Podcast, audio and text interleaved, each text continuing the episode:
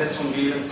Äh, wir werden das Gespräch in Englisch führen. Ich mache nur die kleine Einführung äh, zu Joe Sacco jetzt noch äh, auf Deutsch, bevor ich selber ins Englische zu switchen äh, versuche. Äh, ich denke, ich muss nicht sehr viel sagen über Joe Sacco. Ich sage deswegen nur das Wesentlichste, nur den kleinen Rahmen zum besser situieren. Also Joe Sacco ist 1960 auf Malta geboren, er ist bis heute Malteser und nicht Amerikaner, wie man sehr oft äh, liest. Er lebte äh, ein paar Jahre in Australien, wuchs aber und verbrachte bis heute die meiste Zeit in den USA. Er studierte Journalismus, äh, zeichnete aber auch leidenschaftlich Comics. Er hat schon sehr früh seine eigene Heftreihe gehabt äh, bei Fantagraphic äh, Comics, ich glaube in den späten 80er Jahren, die Heftreihe Yahoo, wo er sehr autobiografisch arbeitete. Und 1991 erlebte er so seinen, einen Schlüsselmoment, das war der erste Irakkrieg, den er vor dem Fernsehen verbrachte als äh, CNN-Junkie. Äh, und diese Erfahrung des live erlebten Kriegs machte ihn auch, äh, sensibilisierte ihn für die Lage im Nahen Osten und er ging dann nach Palästina, um dort zu recherchieren, um dort auch mit Palästinensern zu sprechen. Und das führte dann zu seiner ersten großen Reportage Palästina. Damit belebte er ein Genre, das es eigentlich schon immer gegeben hat, die gezeichnete Reportage, auch die Comic-Reportage. Das ist also nicht in dem Sinne etwas Neues, was Joe Sacco erfunden hätte, aber er hat diesem Genre ein neues Leben eingehaucht, nachdem es jahrelang so gut wie nicht äh, existierte. Und er hat natürlich auch äh, mit seinem journalistischen und künstlerischen Anspruch da sehr, eine sehr hohe Messlatte äh, gesetzt. Er ist bis heute der wahrscheinlich zweifellos berühmteste Comic-Journalist, Comic-Reporter äh, und ist so ein bisschen der Inbegriff dessen, was wir in den letzten Jahren erlebt haben in diesem Bereich des Non-Fiction-Comics, des dokumentarischen Comics, des journalistischen äh, Comics. Das ein paar Fakten zu Joe Sacco, mehr wird er dann selber äh, erzählen. And of course, uh, you were invited here to Erlangen not because of a strictly journalistic work, but uh, of a, because of a historical work. You did this big leporello uh, on the First World War, on the battle at the Somme. Uh, so for this work, you kind of uh, left your position as a journalist to become a historian. Well, thank you for coming, and uh, thank you, Christian, who I've known for a, a long time. Uh, können Sie English? Yeah, good. Um, I guess uh, since I've done a lot of journalism work, uh, it's hard to avoid history in my journalism work. And when you're writing books about the Palestinians, you go back into history, 1948, other, other times. And I did a book uh, in, in English called Footnotes in Gaza, which is about Gaza, at least partly about Gaza in 1956. So I was reconstructing a historical episode then.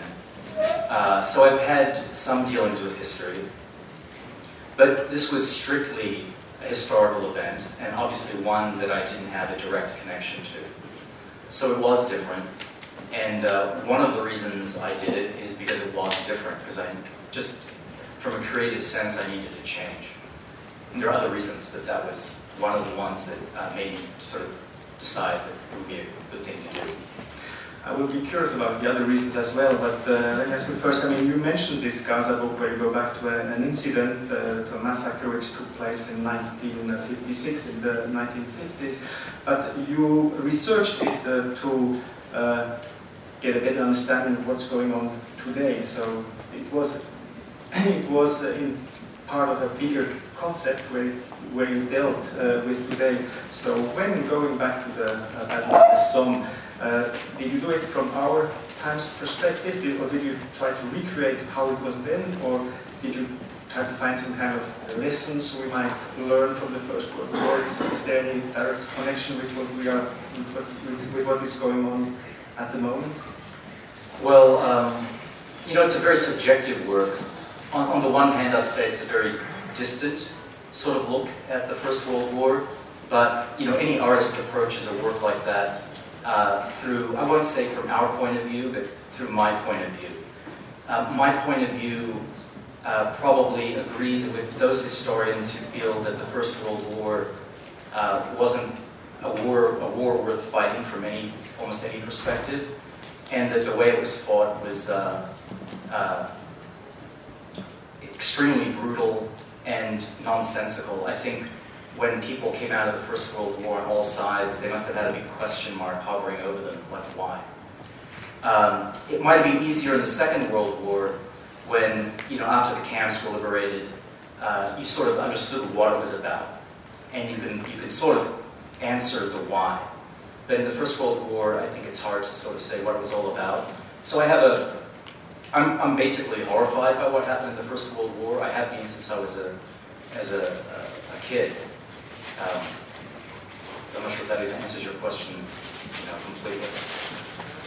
No, but it uh, answers an important uh, part of it. Well, you mentioned uh, that you needed a new challenge as, a, as an artist, uh, uh, as a really new creative channel. So is it on the part of you as the artist in you or the, the journalist, historian in you? Well, I've been thinking, uh, I realize now that journalism doesn't answer all the questions I've had. And the more I've spent time in the field, the more I've begun to wonder about human psychology. I mean, journalism can talk about politics, it can talk about history, and all those sorts of things, but at some point, I think it was when I was working on the book about footnotes, in, I was working on the book about Gaza, and I was uh, trying to draw soldiers who were shooting civilians um, in cold blood.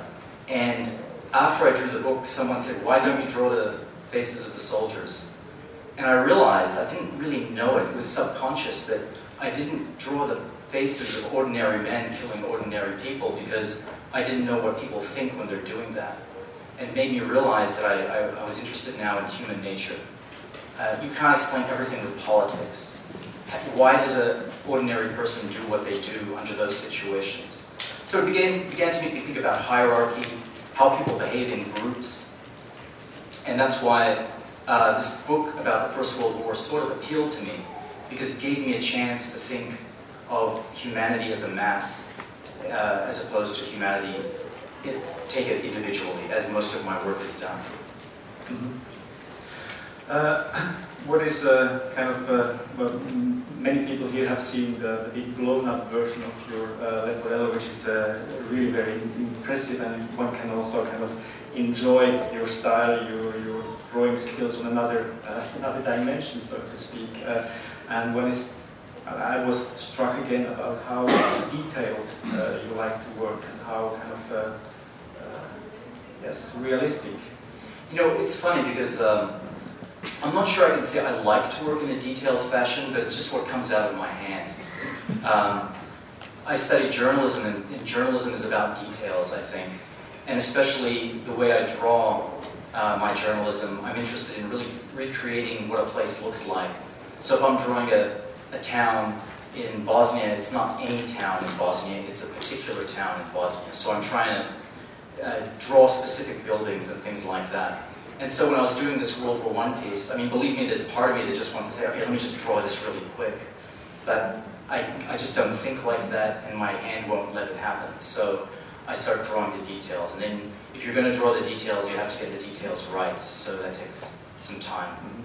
Why are you so interested in this, uh, why this obsession with detail? Because that's actually the drawing would uh, allow you to be, to, come to, to make a, a, kind of a more free interpretation of reality and maybe to leave certain things out or leave certain things to the, uh, to the mind of the, the, the, the, person who looks at it. You probably have to ask my therapist. Uh, is he here?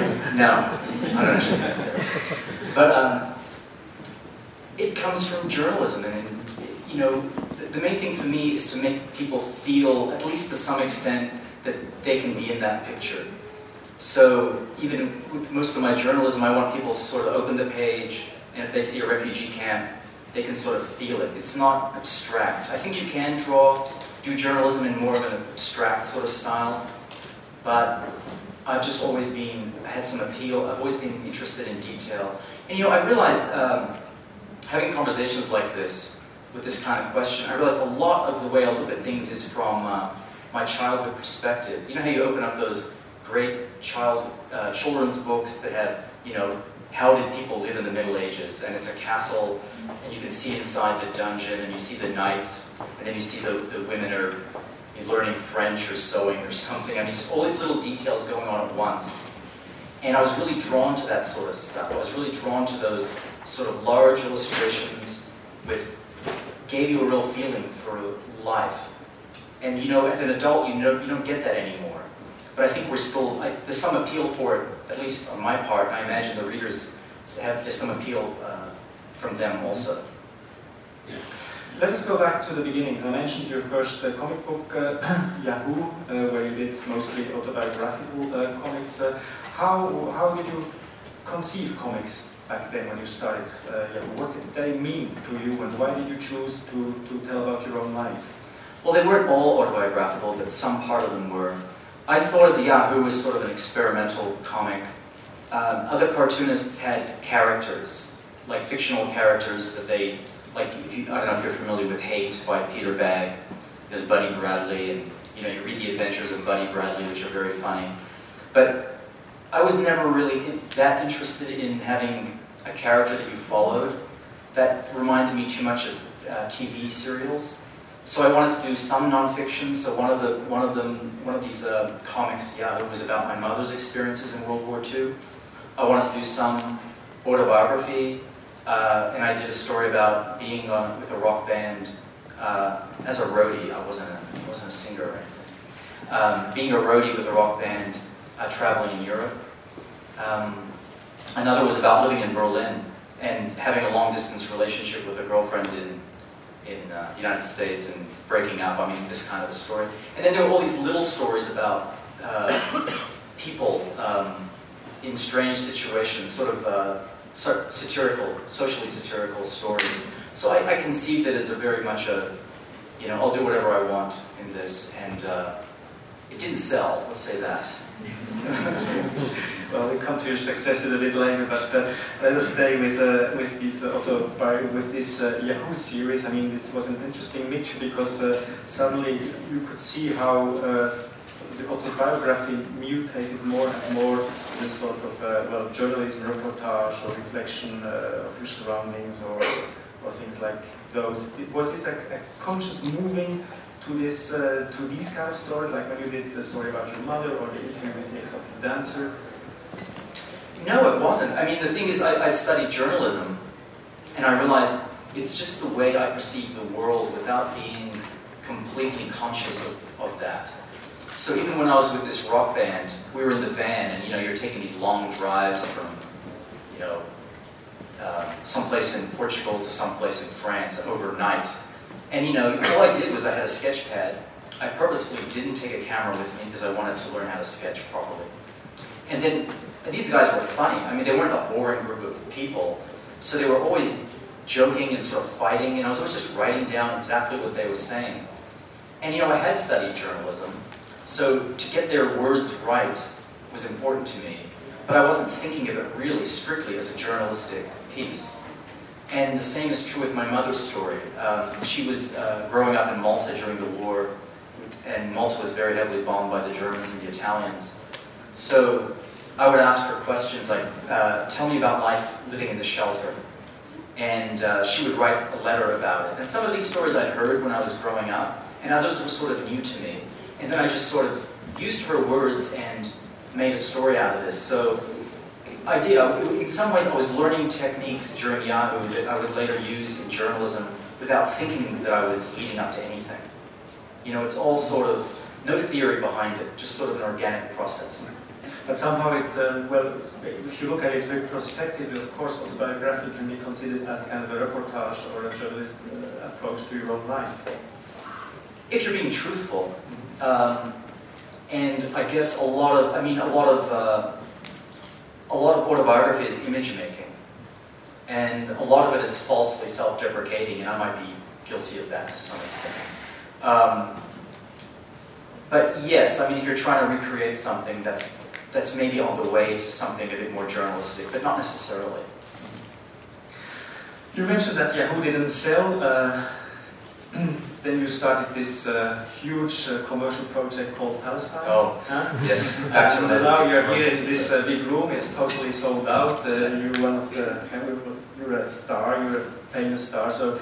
Uh, right when you began with uh, Palestine, Palestine, it wasn't like this. No, not at all. I mean, uh, in those days, uh, the graphic novel, what, what is called the graphic novel, really hadn't found its feet.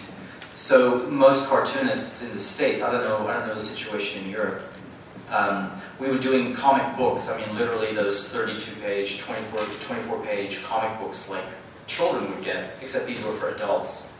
So what became Palestine was actually nine comic books that came out. You know, I'd draw one and then they'd publish it. I'd draw another one, they'd publish it, and there were nine. And it just sold progressively less as time went by. So by the, the ninth issue, I think it sold under 2,000, which by all rights my publishers should have canceled it. But I guess they thought, oh, well, we, we, almost at the end, we'll, we'll bite the bullet. Were you disappointed? Or how did you, how did you, I mean, did you expect it that it would not be a bestseller, or did you expect it? I didn't. I, I thought it was commercial suicide, basically, because the last book I'd done was, uh, you know, about rock bands and all that, and that's a bit more commercial. But uh, yeah, I didn't. I didn't really expect it to sell. But there are things you can do when you're in your 20s and early 30s that are hard to do when you're when you're in your 40s or 50s. So um, I could live closer to the ground. Let's say. I mean, you can sort of be a hunter-gatherer when you're in, when you're in your 20s or 30s. But uh, it was disappointing, but I didn't mind. I mean, I was sort of in it for its own sake. It was kind of art for the art's sake. And you know, you get older and you realize you've got to make a living, or it's never going to happen. Why was it so important to you, this uh, Pal- Palestine story that you went through with it? Because I was, uh, you know, when because if you grow up in the United States, you get a very um, different impression of what's going on in the Middle East than you do if you're living in Europe. I mean, I spent time in Europe, and I realized, well, people have a very different viewpoint. But um, I was sort of pissed off, basically, because having studied journalism, at some point, uh, I realized that through journalism, through American-style journalism, I basically thought Palestinians were terrorists. That was kind of my impression of them. Uh, and I realized later, when I began to educate myself, that uh, this was sort of the fault of the objective style reporting. Because you can, you can report objective facts. Let's say there's a bus bombing or a hijacking of a plane by Palestinians. You, you can report those facts and they can all be true, but there are other parts of that story that you never hear about. And also you don't hear about the context. And I realized basically through osmosis, uh, without really paying attention to the issue, but just through osmosis, I was getting a very one-sided viewpoint. And that began to change for me personally at the time of the uh, Sabra Shatila massacre in 1982 in Beirut. It made me question the whole narrative. I thought, wow, I, I thought Palestinians were terrorists, but why are they being slaughtered like this? It made me just begin to think, and it took years to educate myself. And I was basically furious at American-style journalism, having studied journalism myself in that American way. And I thought, you know, it's more like a, well, I just want to go see for myself and um, let Palestinians speak for themselves, you know, whatever they say. I just want, I want to hear their voices. So you- made this huge project about Palestine. Uh, it didn't sell, but it came out with a book. So you had the, with the book you had certain uh, feedback, at least critically.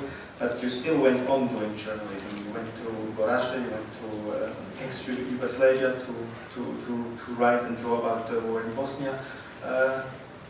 But I remember meeting you in the 90s that uh, you always said that, oh, it's the last thing I'll do, oh, and I quit. So were you really seriously thinking about quitting journalism? Sure. Do you all understand?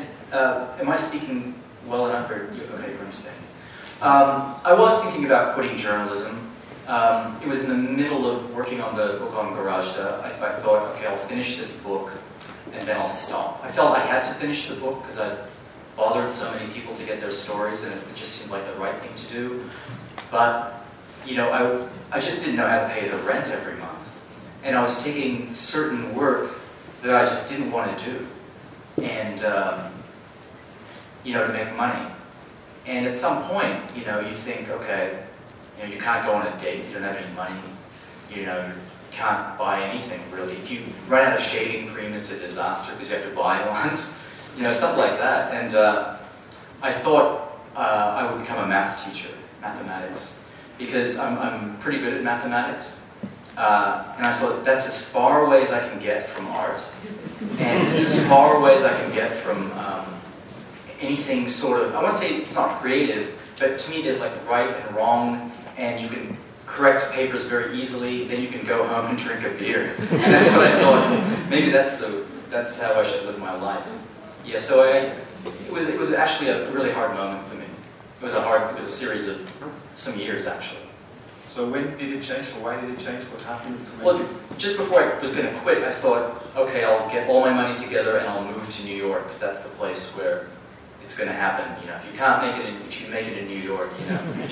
but it wasn't about moving to New York. What happened is uh, the book Garage, uh, Safe Area Goražde, uh, got reviewed in the New York Times, and that made all the difference.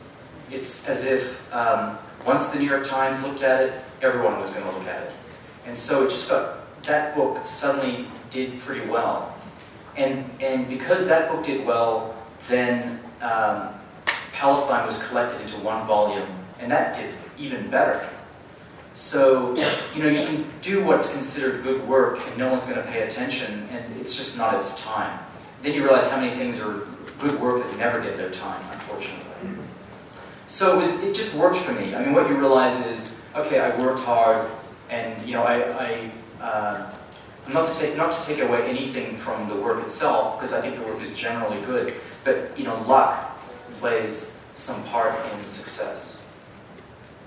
How do you explain this uh, sudden interest in uh, these kind of comics, in this kind of non-fiction comics from the part of uh, media to write about and the part of the uh, public to read them, but also more and more then also from, from the side of uh, newspapers and magazines interested in having shorter pieces by you? Um, well, I think some of the path was set by Art, Spiegel, Art Spiegelman's Maus, which uh, did very well, but just seemed like an anomaly, you know, something that stood apart from everything else. Um, but I think it was just the nonfiction work. It just seemed at the, that time there were enough good cartoonists doing very serious work, even in fiction, that there was enough that it sort of had a critical mass.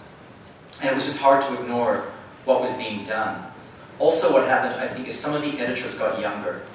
Because I would talk to older editors and they thought it was really strange what I was doing. Like, nah, this doesn't look any good. Uh, no, comics about the Palestinians. It didn't make any sense to them. But then you got, you know, a 30-year-old was in that job, and suddenly they were, let's say, hip, a bit more hip. They'd read Love and Rockets, and so they were willing to give the art form uh, some consideration.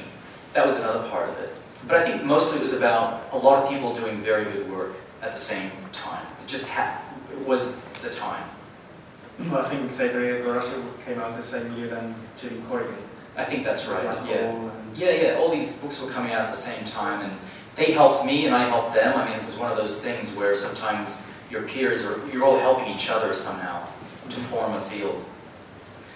How do you approach the, the subjects you're going to uh, research? Is it uh, when, for the for the books? I think it's your own ideas what you what you want to do, and when you work do short pieces like the book Reportage, which came out at Edition Moderne, is it the magazine who comes to you with a, is it an assignment, or is it also you who proposes uh, a subject and topic? Right. Well, my life's changed a lot now. So if I want to do something, let's say um, I wanted to go to Iraq and I, now I have an agent, which has made a big difference too. I have a very good agent, and um, uh, it, it, it, helps. But I would just I would just write to her and say, I'd like to go to Iraq. Let me know if anyone's interested. And then I can ignore it, and that's her problem. And then a month later, she'll write back and say, these three magazines are interested in sending you. It's very different from how it used to be for me, really different. Because I had to finance my, my first two trips myself and now they, I was getting money before I went just to go on these trips. So usually what I do is I come up with an idea and then I'll, I'll tell my agent, you know, is the Guardian interested? And other, and now magazines approach me too. Um, sometimes they have very specific ideas about what they want me to do, and it, it, it has to be something I want to do. So if it's not, then I'm not going to do it. That's how it works now. And how do you, for yourself, define the topics which are interesting to you? You mentioned Iraq. It doesn't surprise me that you would like to go to Iraq or will go to Iraq. What is it which appeals to you or which uh, makes you want to go somewhere, even if it's a dangerous place to go there? It's a feeling of compulsion because there are many places you could go to, and some are very worthy of going to, but it's mainly what hits me in the gut. The, the Palestinian situation hit me in the gut. What happened in Bosnia hit me in the gut. At some point, I wanted to get away from conflict reporting, and I've, I've become more interested in things like poverty and human migration. So those things matter. I think they matter to a lot of people. They make a big impact on the world. So I sort of choose those stories that, that matter to me personally. And, and I've learned that if they matter to me, they're going to matter to other people. So I don't really second guess my choices. Uh, you mentioned that, uh, like in the for your first big reportage in Palestine, you had this uh, very idea, this very strong idea, just to, to give another image of the Palestinians or to to tell their narrative not the, the usual uh, narrative you could read in American uh, magazines. How is it as a yes, uh, where is the where do you draw the line between uh, like being a journalist and like being an activist or expressing your own political uh, or being an advocate for, for a cause? I don't think of myself as an advocate as an advocate or an activist. I think of myself as a journalist, but maybe one that's a bit different from the American model. Um, I have my sympathies, and I think they're clear. That's my politics are. Uh, you can. I think it's fair to say that Palestinians have been historically screwed. It doesn't mean that the Israelis haven't been screwed or the Jews haven't been screwed. That that's not it. But because we don't hear the Palestinian side, um, it's a subjective decision to go and hear what they have to say. But then I try to be honest, because I, I, I, make a difference between objectivity and honesty. So, given that I want to hear Palestinian voices, I want to hear all voices, including ones that won't sound good to the Western audience, that will scare a Western audience, perhaps, because that's part of it. So, I will report honestly on what I hear. I'm giving them a voice, I'm not, I'm not cutting out voices from that selection of voices.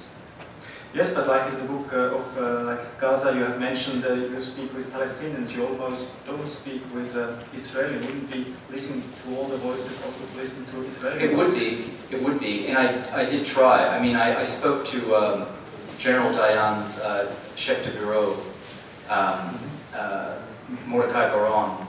Uh, he was very helpful, and I tried to find um, Israeli soldiers who'd been on that particular campaign uh, there was one Israeli soldier who wrote about what happened, and he wrote a very damning piece about what happened uh, in 1956, about seeing bodies and uh, getting physically sick.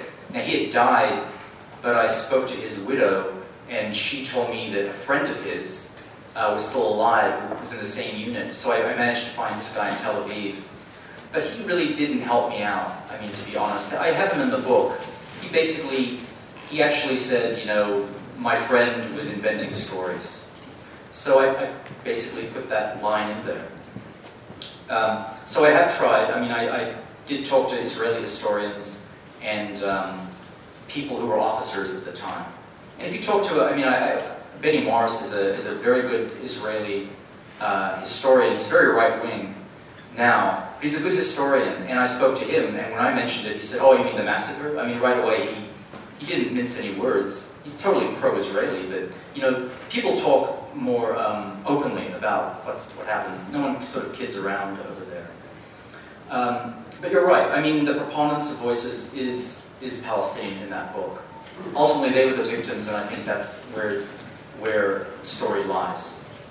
To which extent do you uh, do you consider yourself uh, as a somebody reporting facts, or somebody also making an interpretation it's always an interpretation. I mean, I don't believe journalism can be objective. If I told you, no, I'm being really neutral, um, I'm, I'm just saying what I heard and I'm trying to tell two sides, I, I think it, you always come through a filter. Um, but I'll admit that I'm a filter. You sort of know, you sort of know where my sympathies lie or what my politics are by the subjects I choose. You know, I choose to talk to the poor instead of, you know, spend time on the tennis courts of Europe. So, I mean, that's a subjective choice. But then how I report matters to me. How I report, once I've decided where I'm going to go, has to do with honesty. Again, I'll say that.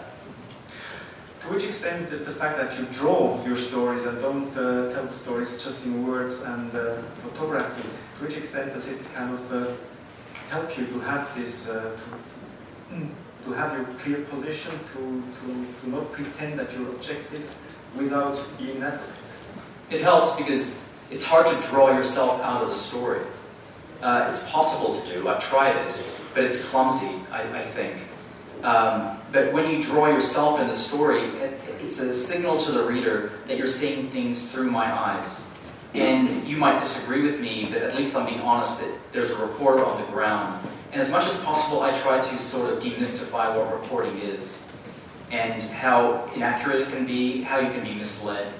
All those things are interesting, and, and most readers who read newspapers don't know that sort of thing. All journalists know that sort of thing. Well, you like to talk about how you get the facts. Yeah, the process is important, mm -hmm. I think. Just because that's so to make the reader know about uh, about how he gets other information. Right. For example, in this book on Gaza, um, I spoke to a lot of older men, and now some have very clear recollections of what happened, um, and some don't. Some have general remembrances of what happened, but sometimes the stories don't fit together. I mean, sometimes um, there's a story there about a guy whose uh, three brothers were killed. They were lined up and uh, shot. He ran at the last moment and escaped. But in his telling of the story, he came back and watched his brother die uh, that night or later, maybe the next day. But then I spoke to his, um, the, the wife of one of the people shot and killed, and she said, no, he never came back. And spoke to another, uh, a guy who was a boy and was in their family, uh, and he said, no, he never came back. But instead of trying to find out exactly what happened, I just decided, okay, I'm never going to resolve this, so I'd rather confront the reader with this problem. Because that's what happens when you're dealing with memory. Memory is problematic.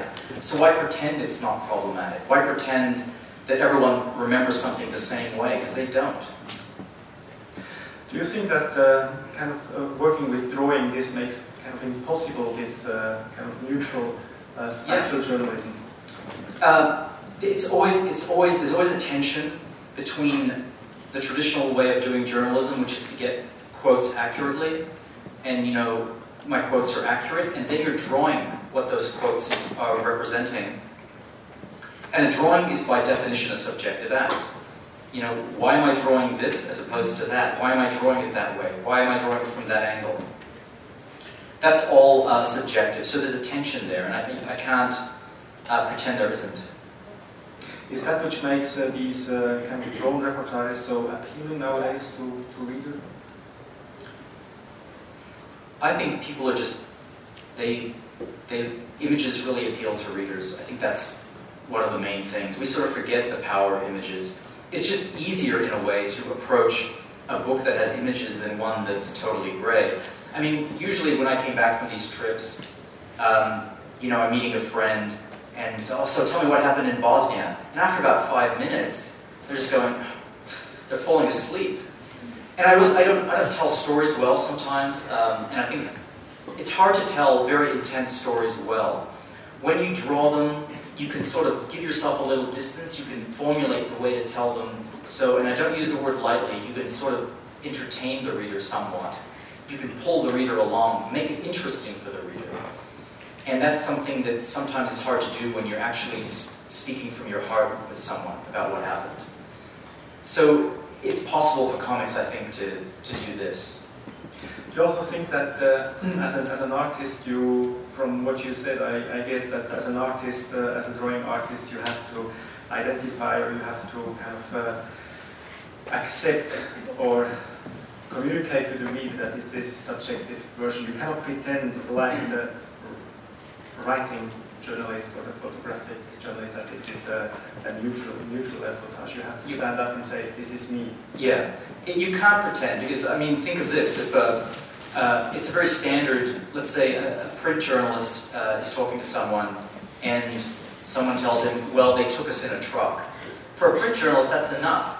That is general enough that it, it's true and it makes sense to everyone. Now, if I'm drawing that, my first question is, well, what kind of truck was it? So then I have to think about, oh, have, what am I going to do? Uh, I have to research the trucks from that time. Maybe I'm going to draw a truck that's from that time and from that country, but isn't the right truck. You try to get closer and closer to what you think would, might be true, but it's, you can never exactly get there with it.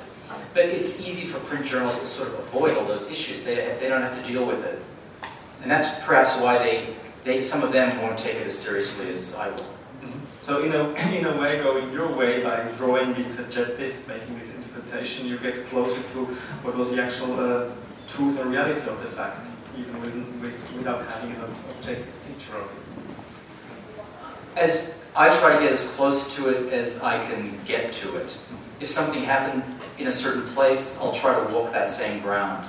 In Gaza, a lot of the story in this book I did about Gaza, a lot of the story takes place in a schoolyard where um, uh, thousands of people were kept uh, by the soldiers, and that school still exists. So, you know, I, I, I, walked around the school, the principal took me into the rooms to take the pictures of the rooms, you know, so as much as possible you're trying to be, even for yourself, even if no one else is going to know, you kind of have to be true for yourself as, as much as possible. What is the function of uh, your kind of journalism? Because you're very slow. I mean, to make Gaza took you six years. Uh, in the six years, there are probably many wars happening all over the world and many news every day. I mean, we live in a, in a time where news go very quickly. They come, they fade, and uh, and then you come like this very slow person, six years with one report. Well, not walking slow, but I'm working slow. No, but what's uh, I mean it's a totally different type of, uh, of journalism you're, you're doing from that what we uh, experience from day to day. Yeah, and ironically, I fell in love with journalism in high school, and what I liked about it was, you know, you were given a story assignment and you had to finish it in 45 minutes. So you sat there with a sheet of paper and you realized, okay, you just have to get to the essential facts of what's happened. And I love that adrenaline rush of, of working really quickly. And now I'm doing the exact opposite. Um, yeah, it does. It takes years to do these pieces. There are certain advantages of the way I work. I don't think it's exclusive to being a comics journalist, because I think if you're a magazine journalist, you might have this freedom too. But I will go to some a place and spend, you know, two weeks, two months, four months in one place, and sink in. Try to sink into the place because sometimes it takes time for people to be uh, to see you around a few times, to socialize you before, with you before you, you talk to them.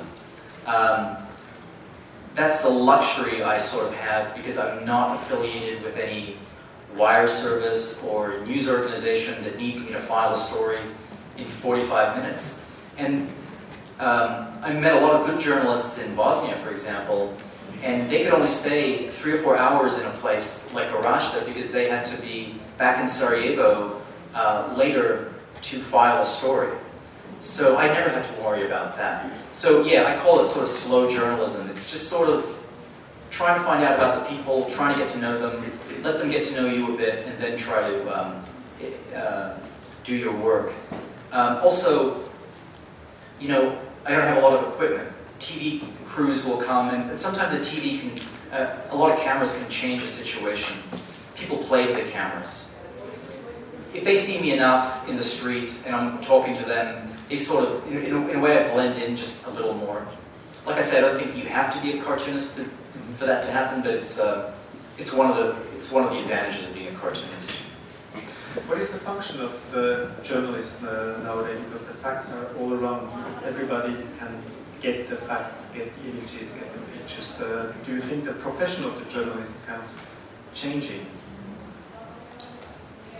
Well, I mean, it's getting, on some level, it's getting weaker because um, the institutional uh, journalists, and there's some really good ones, uh, don't have the sort of money, the institutions don't have the sort of money that they, that they used to have. I mean, I think the function of journalism is basically to question the narrative and to question the authorities.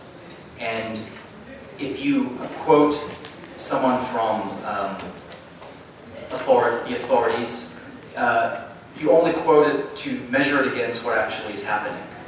That's you put it into relief against what's what is actually going on on the ground. So I, I see I see uh, journalism as somehow an adversarial profession, trying to find out well is this really true what they're telling us? That's basically it. So it's more I mean.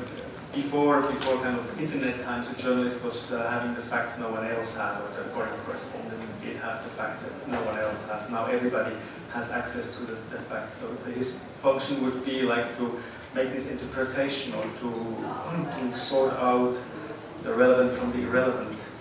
A journalist should be doing this. I think a lot of journalists get used to sort of uh, being in that circle of power. I mean, the closer you get to power, the more appealing it is you're around these powerful people, they're kind of like celebrities in a way, and you kind of want to be around it. I think that happens to a lot of journalists, and then they get too close. Mm-hmm. They think they they think they have a distance, but if you're if you're going to the same cocktail parties, you know, you're not really going to report well on those people. Do you think there's a need from uh, part of the audience to have this kind of slow journalism more and more? I mean, one can notice like in, in, a country like France, there's all these magazines now devoted only to journalism. In Switzerland, there's a magazine called Reportage, which is only long reportage.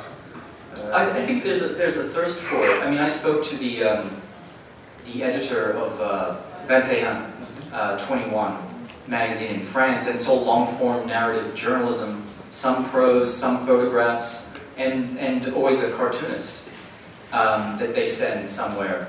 And he told me that everyone told him he was, he was making a big mistake by trying to start a magazine that had long form journalism and no advertising.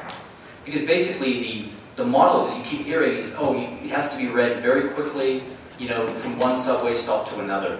That's what people want.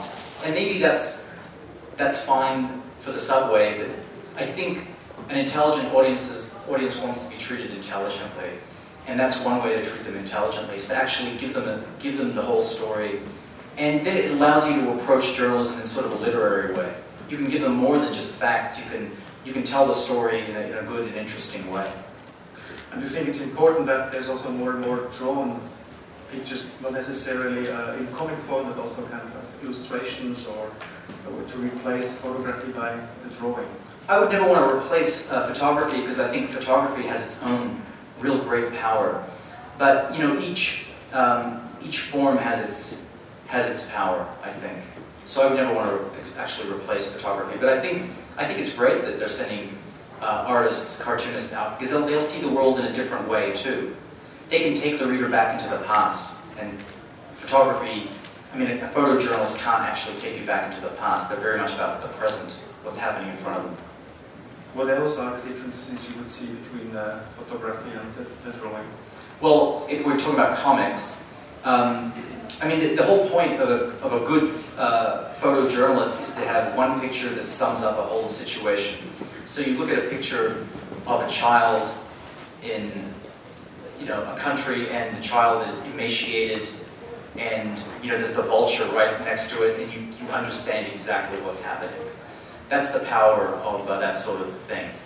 With a cartoonist, because of multiple images, might show you a lot more than that. It might show you the village that the child is from, and show you a lot of information.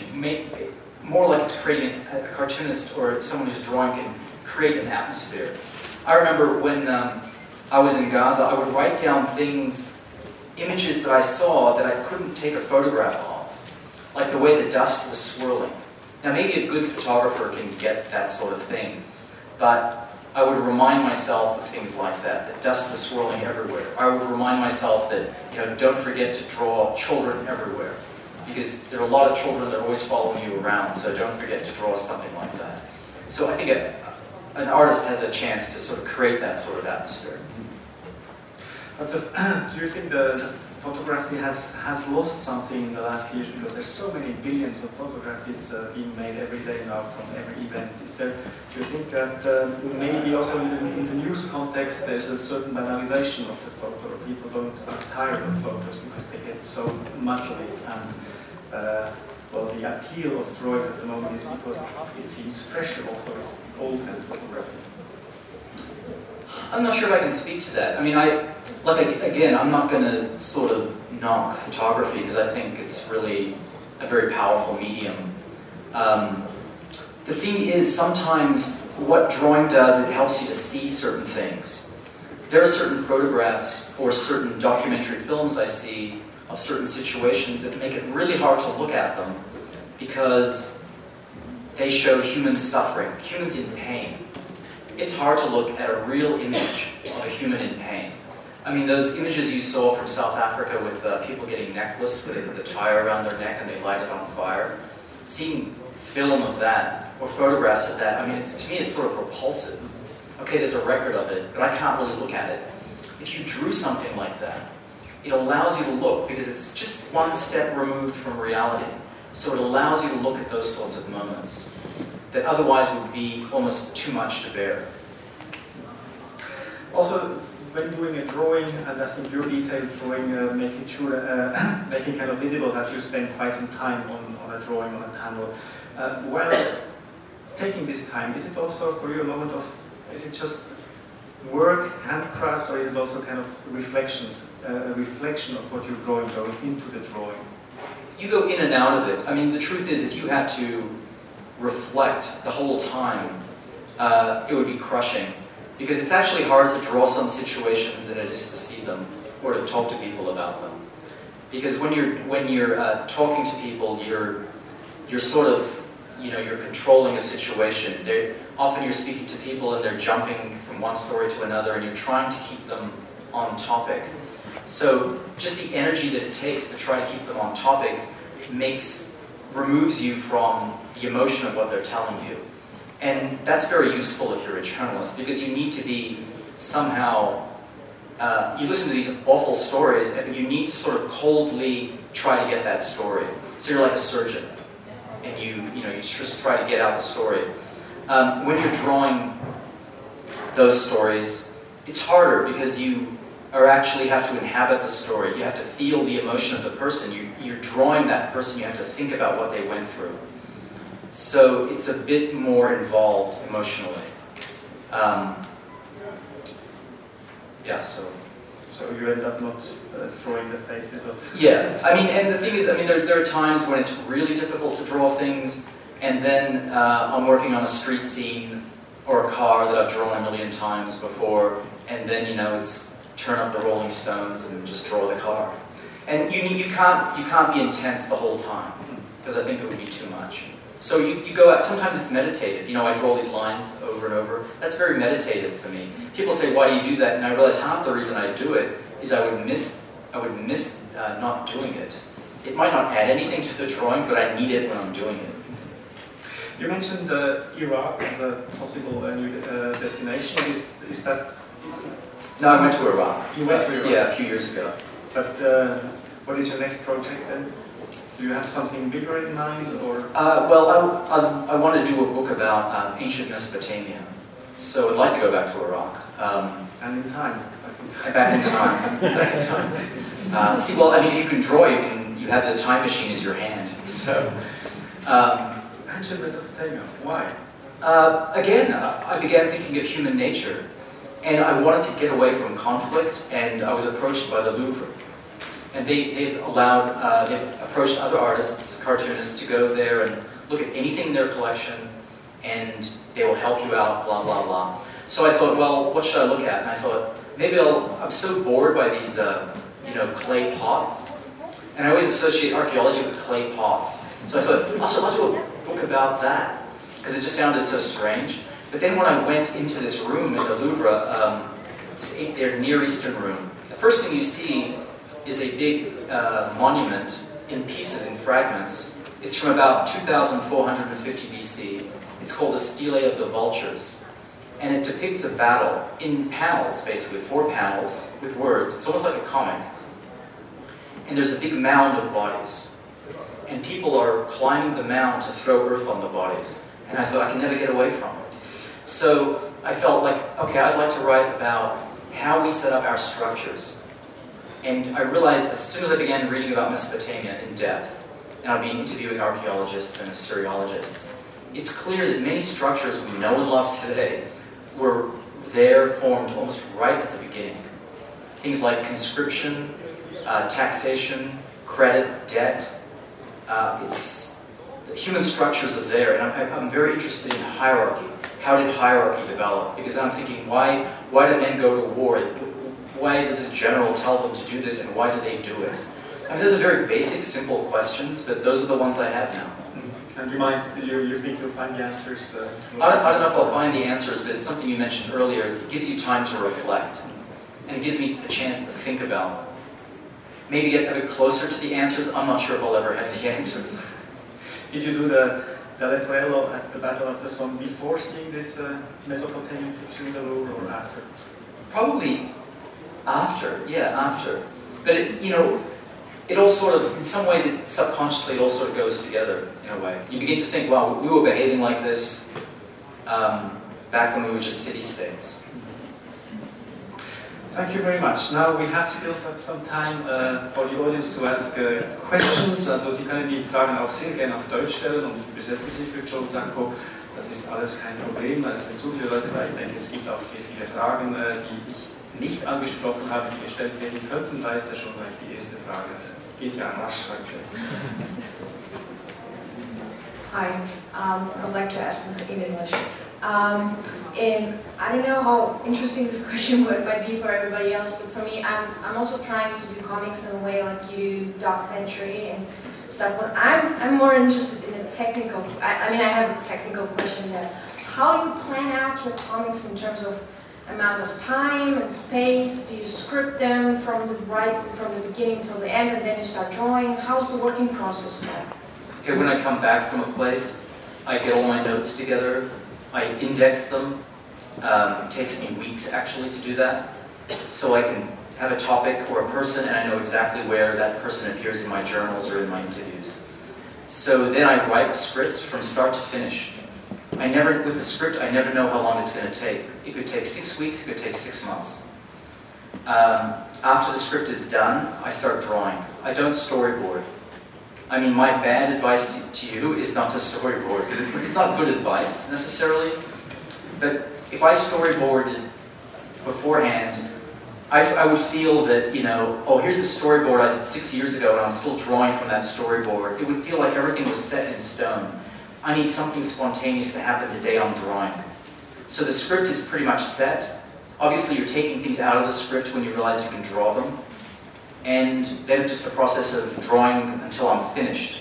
And normally, um, because I'm working in long form, I don't care how long it goes. If it goes on for another 100 pages, okay, that's just time. But I let it go as long as it goes. I have worked where they told me we need 30 pages. This magazine wants 30 pages. And then you have to be a little more careful. But I sort of know that basically one page of script is about three pages of drawing. I mean, you, you get a basic formula from your own. That's my formula. Yours might be different. I'm just curious. Yeah, yeah. So you come up with those formulas just with experience. Um, also, a question about um, how long does it take you to, to make one page? A page of my journalism stuff, I can generally say, I mean, drawing is like digging a ditch. You sort of know how much you can do every day. And basically, uh, a page is about two and a half days, each page. Yeah. How do you manage to detach yourself from the material that you are um, writing about drawing? I mean, you said drawing is a level of detachment, but still you're confronted with human misery. You've been to Palestine, you've had Goražde, and um, if you talk, or if you listen to other journalists, they often say you, you can't leave this behind, uh, behind you, and it, it sticks with you. Um, so how, how do you handle this? Well, I mean, that's one of the reasons I wanted to get away from conflict reporting, because at some point, you begin to worry more about yourself than you do about the people you're talking to. So when you reach that point, perhaps you're not effective. And so I, I needed to take a break Maybe I'll go back to it. I, I, will, I will go back to journalism. But I don't think I want to do conflict journalism. I mean, everything is conflict. Poverty is about conflict. Human migration is about conflict. But that sort of violent conflict, I don't think I'd ever like to do something like that again. Yeah, um, I'm wondering, um, when you're doing historical piece, you, you have to depend completely on subjective journalism, so everything you read is written by certain people, you know, um, is that something you might want to correct in your version of history? Or, Are you talking about like the First World War? yeah, And- and, and also in Mesopotamia. Um, Well, what I'm doing there is, um, I know I can't write a definitive account of uh, what happened in Mesopotamia. And if you talk to archaeologists or Assyriologists, they also will say the same thing. There's a lot of arguments between them about what happened. But I'm just interested in learning enough that I can ask them intelligent questions. So I'll probably just, as much as possible, it'll be based on what they have to tell me. Um, it's going to be difficult to do because getting images, the right images might be difficult. Um, understanding what things look like might be difficult. You have to rely on very small things like cylinder seals, little images on cylinder seals and, and things like that. And you have to realize too that most of, of the documentary evidence or texts from that time were used as were propaganda. I mean, yeah. yeah, except for the economic stuff, all the lists of um, how many sheep and how many goats, most writing was about glorifying uh, a, a ruler or about justifying what they did. So I'm talking to archaeologists also who really question this and try to approach things uh, from a human level, from the people up. So I think about those things all the time, yeah. Ich habe noch eine Frage da. Yeah, um, what was your intention with the Great War, wall panorama? What was my intention? Um, again, I wanted to, I wanted to think because part of the luxury of drawing, one of the things it is for, just to draw, is it gives you time to think. So from for me, what I wanted to do was basically, um, I had two things in mind: the general and the graves. And so to me, there's an organic connection between the general and the graves, and I wanted to sort of show everything that happens in between the two. That was what was in, in my mind. And then again, I wanted to think of drawing people as a mass. Because uh, on the first day of the Battle of the Somme, most of the soldiers going over the top, the British Army, were volunteers. They, the, the first uh, soldiers who were drafted, conscripted to go, didn't fight until later in 1916. So these people were relatively enthusiastic. They wanted to get into the war. So when you're drawing all the soldiers sort of cheerily going off to war, um, that, that's accurate. That's the, the attitude they had. Um, they were told, most of them were told, that no German would survive the, the heavy seven-day bombardment on their trenches. So they thought they were going. They were. Some of them were told that you, you know, you will find no one alive in the enemy trenches. So I wanted to think about that and reflect on that enthusiasm that young men often have um, about going off to war. It's not just a matter of ideology. I think somehow uh, young men are drawn to this sort of thing.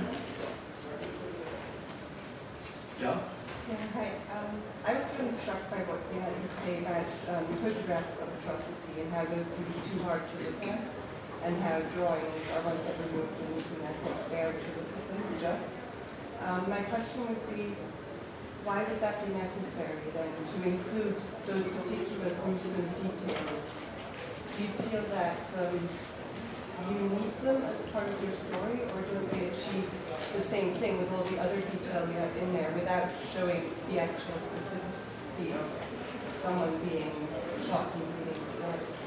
Okay, so the, the questions about the gruesome nature of some of the drawings and are those necessary?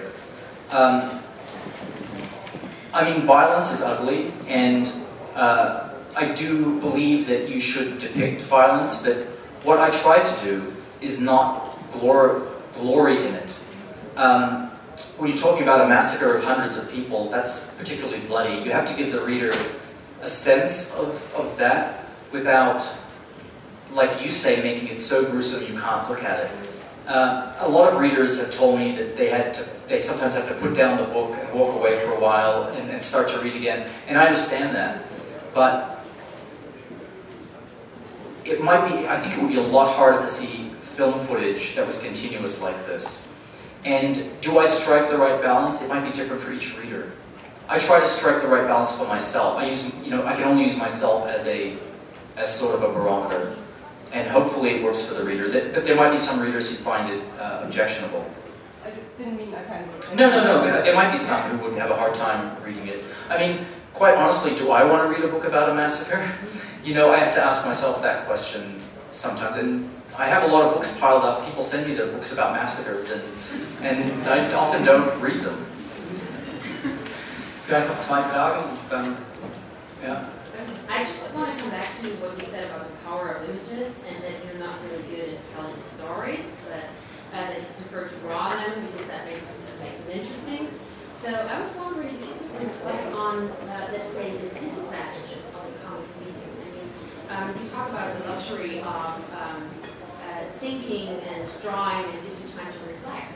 But where would you say are the disadvantages, maybe, of uh, The disadvantages are some, somehow related to the advantages because uh, drawing gives you time to reflect, but it takes years to do some of these drawings and some of these books.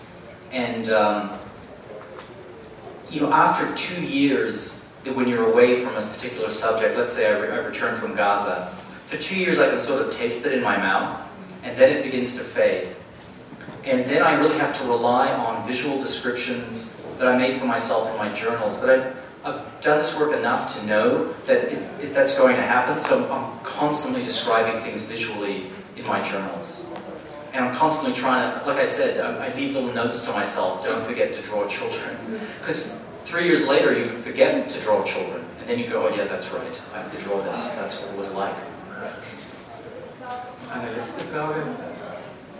Ah, Um, I was wondering, today there's more and more comics that become movies, and um, I was wondering if you ever considered making one of your books like um, Ari Waltz and Bashir, and it, reading your books, it makes them seem very lively and move very quickly reading them. So, were you ever considering this genre, or do you have, what do you think about it? Uh, I've been asked that a number of times, and um, uh, Book Footnotes in Gaza is a French production company that's uh, working on a, a version of that. So I've resisted doing films, and what I'm resisting is uh, getting involved in it. I trust the writer. Um, the director changed now, so I don't know who the new director is going to be, but I sort of don't want to get involved because I know that if I do, all the problems with film will then be my problems too. And I, I've told them, I would I like this to be your impression of my work, not my impression of what you should be doing, because then I'll start to micromanage. And the writer already told me how he's going to use my character, and it's not the way I would do it, but I think, okay, that's your vision of who I am, so that's fine. That's just another, another approach. So I have a very hands-off uh, uh, relationship with this project. is it, a, is it an animation? Uh, It's going to be animated, yeah. yeah. Okay, thank you very much for coming here.